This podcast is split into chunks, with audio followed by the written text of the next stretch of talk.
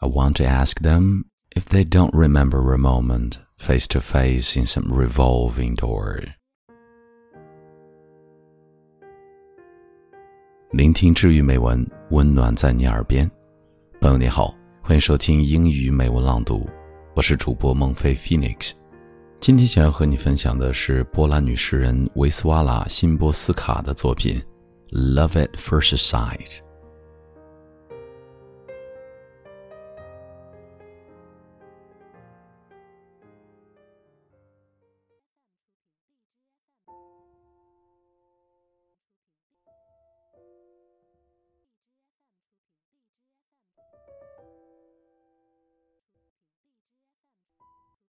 Love at First Sight.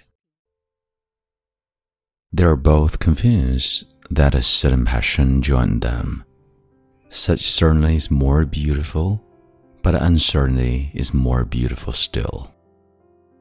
Since they'd never met before, they are sure that there'd been nothing between them. But what's the word from the streets, staircases, hallways?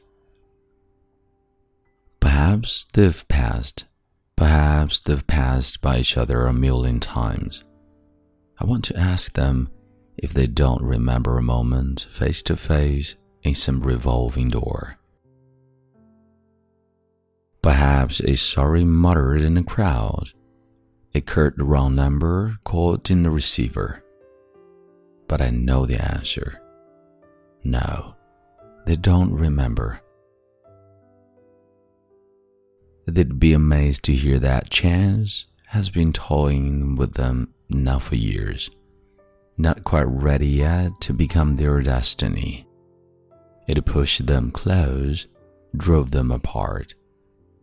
It barred their path, stifling a love, and then leaped aside. There were signs and signals, even if they couldn't read them yet perhaps three years ago or just last Tuesday.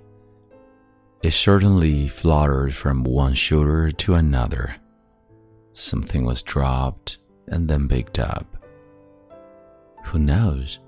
Maybe the ball that vanished into childhood's thicket? There were doorknobs and doorbells, who were touch had covered another beforehand suitcases checked and standing side by side. One night, perhaps the same dream. Grown hazy by morning, every beginning is only a sequel after all. And the book of events is always open halfway through.